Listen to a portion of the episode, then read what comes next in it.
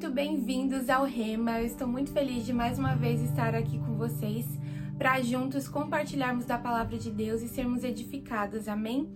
E eu já convido você, se você não é inscrito no nosso canal, já clica aqui embaixo para se inscrever e clica também no sininho para não perder nenhum vídeo, nenhuma novidade que a gente vai enviar, atualizar no nosso perfil aqui do YouTube. Amém? E eu já quero convidar você a juntos orarmos antes de começarmos a falar sobre a palavra de hoje. Amém? Senhor meu Deus, nós estamos aqui na tua presença e eu quero te agradecer pela oportunidade de mais uma vez aprendermos da tua palavra. Eu peço que o teu Espírito Santo ministre nos nossos corações, que o Senhor direcione a palavra que vai ser ministrada, Pai, que seja o Senhor, a boca do Senhor, Pai, falando hoje sobre as nossas vidas, Senhor. Eu peço também que o nosso coração esteja receptível, que, esteja com, que estejamos com o coração aberto para receber da tua palavra, para que é, essa palavra seja como boa semente, Pai, que dê frutos e frutos que permaneçam, Pai. Eu te agradeço, te louvo em teu nome. Amém. E a palavra do rema de hoje é o segredo da espera. E eu quero convidar você, se você tiver sua Bíblia aí perto, a abrir em Salmos, capítulo 40, versículo 1. Nós vamos ler na versão Almeida, tá?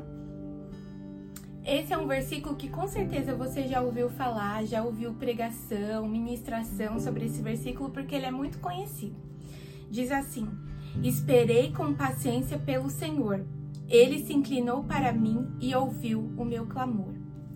E hoje eu quero conversar com vocês sobre o que fazer no tempo da espera. Qual é o segredo para a gente se manter íntegro diante do tempo da espera, enquanto nós esperamos a promessa do Senhor, um sonho que Deus tem para nós, algo que o Senhor já revelou sobre as nossas vidas, mas que nós ainda estamos esperando como a gente deve se comportar no tempo da espera e o que, que a espera produz em nós.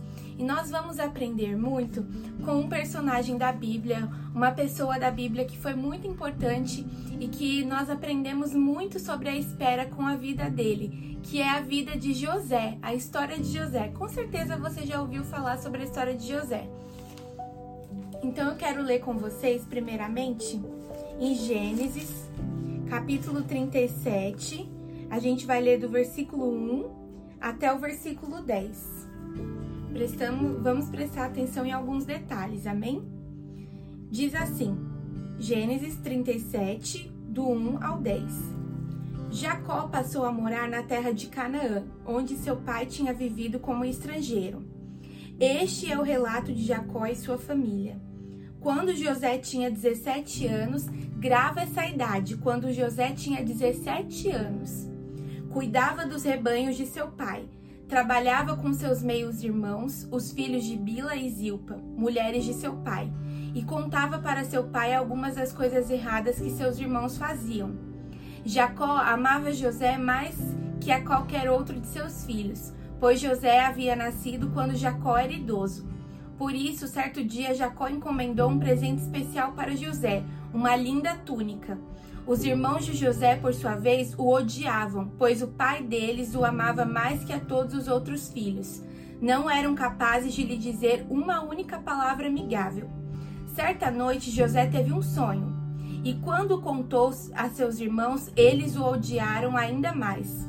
Ouçam esse sonho que tive, disse ele. Estávamos no campo amarrando feixes de trigo. De repente, meu feixe se levantou e ficou em pé, e seus feixes se, seus feixes se juntaram ao redor do meu e se curvaram diante dele. Seus irmãos responderam: Você imagina que será nosso rei? Pensa mesmo que nos governará? E o odiaram ainda mais por causa de seus sonhos e da maneira como os contava. Pouco tempo depois, José teve outro sonho e mais uma vez contou a seus irmãos. Ouçam, tive outro sonho, disse ele. O sol, a lua e onze estrelas se curvavam diante de mim. Dessa vez contou o sonho não apenas aos irmãos, mas também ao pai, que o repreendeu, dizendo: Que sonho é esse? Por acaso eu, sua mãe e seus irmãos viremos e nos curvaremos até o chão diante de você? Os irmãos de José ficaram com inveja dele, mas seu pai se perguntou qual seria o significado dos sonhos. Até aqui. Então a gente viu que José, com 17 anos, teve um sonho, e dois sonhos, na verdade, que vieram da parte de Deus. E esses sonhos, na verdade, estavam indicando, apontando o que José seria no futuro. Deus já estava revelando a José que ele teria uma posição muito importante na frente, diante da sua família, teria uma posição de autoridade. E José tinha apenas 17 anos quando ele teve esse sonho. Agora vamos ler mais aqui para frente em Gênesis 41, capítulo 41, versículo 46. Então José teve os sonhos com 17 anos, amém? Olha quanto tempo demorou para que José realizasse o sonho que ele teve, os sonhos que ele, ele teve. Tinha 30 anos quando começou a servir na corte do Faraó, o rei do Egito. Ou, ou seja, foram 13 anos de espera para que José vivesse o sonho que Deus tinha para ele. Quanto tempo talvez você esteja esperando algo do Senhor? Como eu disse, uma promessa do Senhor, uma palavra que foi liberada do altar do Senhor sobre a sua vida. Eu mesmo vivo isso, de esperar no Senhor promessas que muitas vezes o tempo está passando e a gente pensa: será que vão se cumprir na minha vida? Será que veio mesmo da parte de Deus? Mas quando a gente olha para a palavra de Deus, a gente vê que homens do Senhor, pessoas que o Senhor usou, que o Senhor levantou para ser diferença numa geração, para mudar a história do povo de Deus, foram homens e mulheres que passaram pelo teste do tempo. Então, quem somos nós na fila do pão, vamos assim dizer, que não iremos passar pelo teste do tempo. Com certeza, o Senhor, ele vai permitir que a gente passe pelo teste do tempo, passe por situações que vão nos moldar, nos aperfeiçoar, para que a gente chegue depois do tempo de espera, chegue ao tempo da promessa, preparados para viver o sonho de Deus, a promessa de Deus. Lembre-se do que a, Bíblia fala sobre a história de José. A Bíblia diz que José foi vendido pelos seus irmãos. Depois foi entregue para Potifar, um oficial do, da guarda do Egito, e ele, e ele ficou na casa de Potifar e Deus estava com ele a ponto dele ser o administrador da casa de Potifar. Ele tinha abaixo de Potifar, ele tinha total autoridade sobre a casa. Mas José teve que passar pelo, pela situação de ser injustiçado. A mulher de Potifar inventou a história que ela estava sendo abusada por José e aí Potifar mandou José para cadeia. Aí José teve que passar pelo tempo da espera na cadeia, só que a palavra de Deus diz que Deus estava com ele e mais uma vez estava o abençoando a ponto de José ser o administrador da cadeia. Ele ficou como administrador da prisão. Até que José, depois de um tempo, ele interpretou os sonhos do padeiro e do copeiro de Faraó. Só que o copeiro não se lembrou de José quando ele foi solto. O copeiro foi solto, mas não se lembrou de José. E José teve que esperar mais dois anos depois da interpretação desse sonho, até que José foi chamado à corte de Faraó e interpretou os sonhos de Faraó e foi colocado como mais alta posição depois de Faraó no Egito. Ele se tornou governador do Egito, mas ele teve que passar pelo tempo de espera um tempo que, que teve que ser lapidado. De menino, ele se tornou um homem. A Bíblia mesmo fala que depois que José encontra com seus irmãos, José não guardou o ressentimento dos seus irmãos. Ele estava tão maduro que ele entendeu que Deus o fez passar por tudo que ele passou para que ele protegesse o povo de Deus, protegesse a sua família a ponto de, no momento de fome, ele conseguir ter mantimento para sua família, para poder ajudar sua família, os seus irmãos. Então isso mostra que pela linha do tempo da vida de José, que Deus permitiu com que José passasse por tudo que ele passou. Passou por injustiça, por solidão, por se sentir abandonado com certeza, mas ele entendeu que tudo fazia parte do plano de Deus para que ele fosse colocado aonde ele aonde Deus o colocou, com alta posição, para que ele fosse um homem maduro. Então, o primeiro ponto que a gente aprende com a história de José é que Deus, eh, Deus usa o tempo de espera como tempo de aprendizado. José, ele aprendeu a administrar aprendeu a administrar primeiro na casa de Potifar, administrando os bens que não eram dele. Ele teve que aprender a administrar depois na prisão. E isso tudo foi forjando para que ele estivesse preparado para ser governador do Egito. E o segundo ponto foi o tempo de espera é um tempo de amadurecimento. Como eu disse, José se tornou um homem maduro, a ponto de estar com o coração aberto para perdoar os seus irmãos e abençoar a sua família.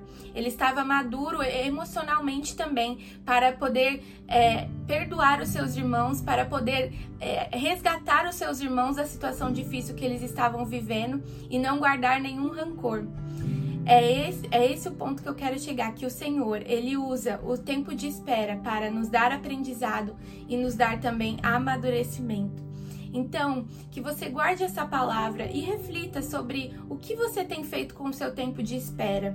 Você tem como você tem enxergado? Peça ao Senhor para mudar os seus olhos, para que os seus olhos não fixem apenas no tempo que está passando, mas que os seus olhos fixem no Senhor e no que o Senhor tem, tem trazido para você nesse tempo de espera, um tempo de aprendizado, um tempo de amadurecimento. Peça ao Senhor, fale: Senhor, o que o Senhor quer me ensinar no tempo tempo de espera. Eu não quero perder mais tempo, eu não quero ficar murmurando, porque muitas vezes, meus irmãos, a gente perde tempo murmurando, a gente perde tempo resmungando com Deus, enquanto nós devíamos estar aproveitando o tempo para aprender com o Senhor no tempo de espera. José, ele aprendeu com o Senhor e ele foi abençoado, ele foi honrado no tempo de espera, mesmo passando por circunstâncias difíceis. No tempo de espera, nós somos desafiados com circunstâncias difíceis, sim. Nós somos desafiados na nossa fé, somos desafiados no nosso caráter, na nossa integridade. Se nós vamos manter o nosso caráter, José se manteve íntegro, mesmo diante da, da tentação da mulher de Potifar, quando a mulher de Potifar foi lá é, querer chamar a atenção dele, querer se deitar com ele, José não aceitou, ele se manteve íntegro. E o Senhor usa o tempo de espera para nos testar também, para testar aonde está o nosso coração. Então, que a gente possa refletir nesse momento, refletir sobre a palavra de Salmos 40, esperei com paciência no Senhor. Esse é o salmo, com certeza, que José é, reflete muito bem a vida de José, porque ele esperou com paciência no Senhor e o Senhor se inclinou para ele e o honrou, honrou a vida dele e alcançou a família dele também. Então, que assim seja nas nossas vidas que a gente espere no Senhor, porque quando a honra do Senhor vier, quando a promessa do Senhor se cumprir, não vai ser só sobre nós, mas vai ser sobre a nossa família, sobre o reino de Deus que será abençoado. Amém? Então, vamos, eu convido você a fechar seus olhos agora para a gente orar sobre essa palavra. Amém? Senhor, obrigada por essa palavra que o Senhor nos deu, uma palavra de encorajamento para nos dizer que vale a pena esperar no Senhor, que vale a pena manter os olhos fixos em Ti e entender que do Senhor vem a honra, do Senhor vem a promessa, do Senhor vem o sonho realizado. Por isso, Pai, nos ajuda a nos manter de pé, mesmo diante das dificuldades, mesmo diante dos desafios, que assim como José, a gente se mantenha íntegro, com caráter íntegro no Senhor, Pai. Senhor, e que o Senhor venha lavar os nossos olhos, limpar os nossos olhos para que a gente comece a olhar o tempo de espera de, por uma outra perspectiva, pela perspectiva dos céus, pela per perspectiva da tua palavra, que diz que se nós esperarmos o Senhor, o Senhor vai se inclinar a nós, Pai. Por isso, Pai, que a gente olhe para o tempo de espera, entendendo que é um tempo que o Senhor nos lapida, um tempo que o Senhor nos molda, Pai, que a gente possa aprender, que a gente gente possa amadurecer no tempo de espera, Pai. É o que eu te peço e te agradeço em teu nome. Amém. E é isso aí, pessoal. espero que vocês tenham gostado dessa palavra, tenha abençoado a vida de vocês. E eu já convido vocês, se você ainda não compartilhou essa mensagem, já compartilha com seus amigos, com a sua família, no grupo do WhatsApp. Clica aqui em compartilhar e não esquece também de curtir esse vídeo para que esse vídeo alcance mais pessoas. Amém? Deus abençoe e até o próximo rema. Um beijo!